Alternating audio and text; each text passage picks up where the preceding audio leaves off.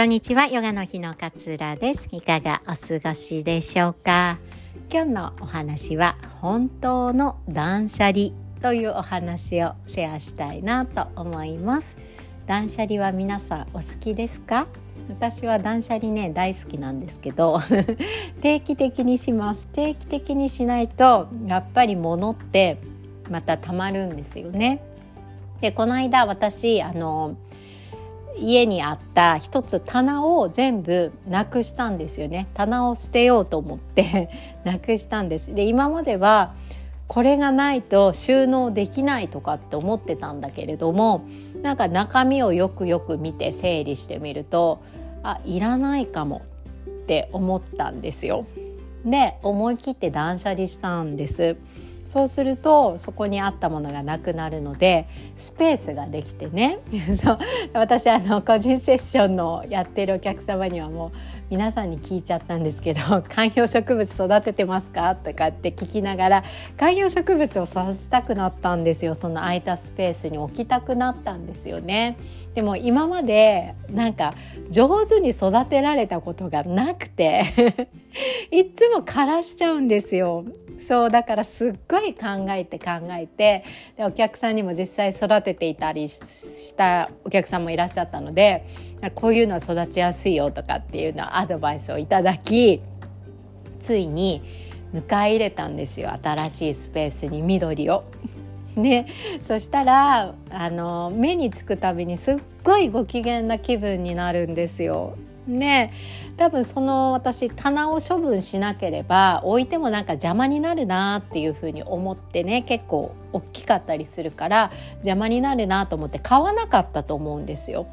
でも空いたことでスペースができてあ毎日家の中でも緑が見たいなっていうふうにこうずっと思っていたことを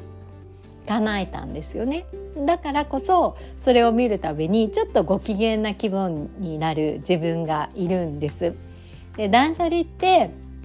まず初めのステップとしてはね家に何のものがあるのかをちゃんと把握することなんですよねそれこそこんまりさんのメソッドだと全部出しましょうって一旦全部全部出しましょうっていうふうにあの書いていると思うんですけど全部のものがどれだけあるのかっていうのを結構把握してないんですよ。例えば洋服とかもあの長めのコートはこっちとかスーツはこっちみたいな風にこう分けていたりとかするのであの散在してるんですよね置き場所が。でも一箇所に一回集めてみるとうっそ洋服ってカテゴリーこんなに我が家にあるの？みたいな風にこう感じられたりするわけなんですよね。一回現状把握で見ることがすごく大切ですよね。でそれでそのものが本当に自分にとって必要なのか、えー、必要でないものなのかを見極めることそして、えー、断捨離をしてスペースを新しいスペースを確保することがこう断捨離の一連の流れなんじゃないかなって思います。でね必要なのか不要なのかとかっていうふうに考える時にそのこんまりさんのメソッドではときめくかときめかないかっていうふうに仕分けるっていうふうに書いてありますけれども本当にまさにそうだと思うんですよ。これ本当に私身近にあったら嬉しいご機嫌よくなるっていうふうにこう問いかけてあげることで決まってくると思うんですけれども一つねそこに執着っていうのが絡まってくるんですよね。例えば洋服これもう着ないし多分ずっと着ないしそんなにときめかないしでも高かったんだよな。でもブランドものなんだよなとかっていうのってありません？あと思い出の品とかもそうですね。例えば私ずっと捨てられなかったのがあの表彰、えっと、されたこと営業の成績で一度だけ表彰されたことがあって 営業マン時代にそれをねなんかずっと撮っておいたことがあったり、まあ、写真とかもそうですよね。思い出が絡まっていたりするとなんか考えちゃったりとかあと子供が作った作品とか もういらない。多分この先また眺めることってないと思うんだけれどもでも子供が作ったものなしなっていう思いが入っているもの。とかっていうふうに考えると、えー、一つのこう執着を手放すっていうのも結構断捨離で大きなテーマだったりするのかなっていうふうに思います思っているんですよね。で私のその棚もあることで収納できるから見た目がすっきりするとかっていう風に思っていたんですよ。だからなければならないここに合うあってしかるべきだって思ってたけれども実際にねいらなかったわけなんですよ。いらなくても今なかなくなっても全然普通に困ることなく、まあ、生活ができるわけなんですよね。でもこれがなければみたいなこう執着が自分の中であるからなんかずっと置いといた みたいなこう感じなんですよね。あのよくオリンピック選手がメダルをこう売るとかなくしちゃったとかっていうのもそれも執着がないからできることであの時の栄光あの時のこう頑張った努力認められたことっていうのはもう自分の心の中でちゃんとあるからもう身についてるからこそ物はいらないな別に メダルはまあいらないなっていうような考えこれって多分執着がメダルに対する執着これすごいでしょうって思うことが外れているからなんだと思うんですよね。そうだから断捨離って結構この自分の執着に気づく一つのこうステップだったりするんですよね。で私はジャーナリングは思考のね断捨離にすごく大事だなっていうふうに思っているんですよ。で自分のあらゆる観念あらゆるこう思い込みや固定概念や、えー、先入観みたいなものがありますよね。でそれって結構自分が手放したがっていないことが原因で手放せないこととかっていうのもあったりするんですよね。例えば心配性をなくしたいのとかっていうことに対しても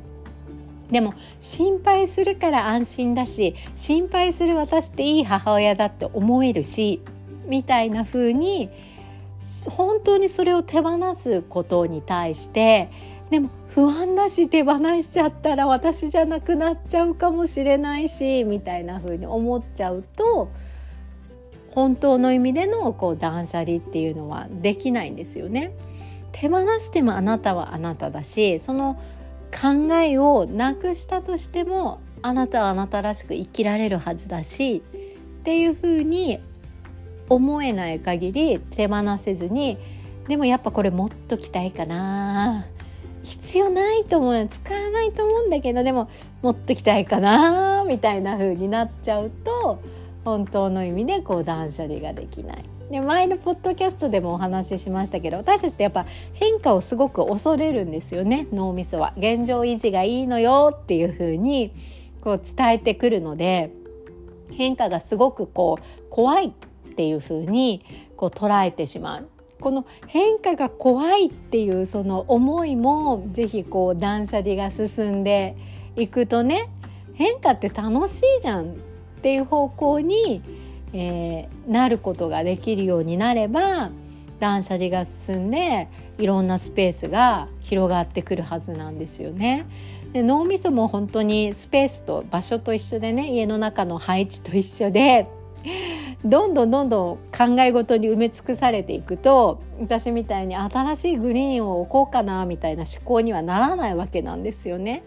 ならないんですよ。でどんどんどんどん思考で埋まってってしまってなんかがんじがらめになってなんか苦しいみたいな状態になってってしまいます。だからこそこれを手放してって言ってあげることでスペースを作ってあげて余白ができて初めて新しい考えや新しいものが運んできてもらえるみたいな、えー、感覚なんじゃないかななんていうふうに思います。今日はね断捨離についてのお話をさせていただきました。えー、マインドフルな人間関係を築く5ステップス講座まもなく募集締め切りますのでぜひ気になっている方はポッドキャスト概要欄の URL チェックしてみてください。人間関係はね生きていく上で必ずついてくるものですからこそ学んでおく人間関係をどういうふうにこう築いていければ自分が楽なのかっていう方法を学んでおくことっていうのはこの先ね何十年あと30年40年は生きますよね私たち。その何十年生きる中で人間関係の築き方について学んでおくことってすごく人生が変わるなって私自身は思っております。ぜひねチェックしてみていただけたら嬉しいです。では今日もあなたらしい穏やかな一日をどうぞお過ごしください。さようなら。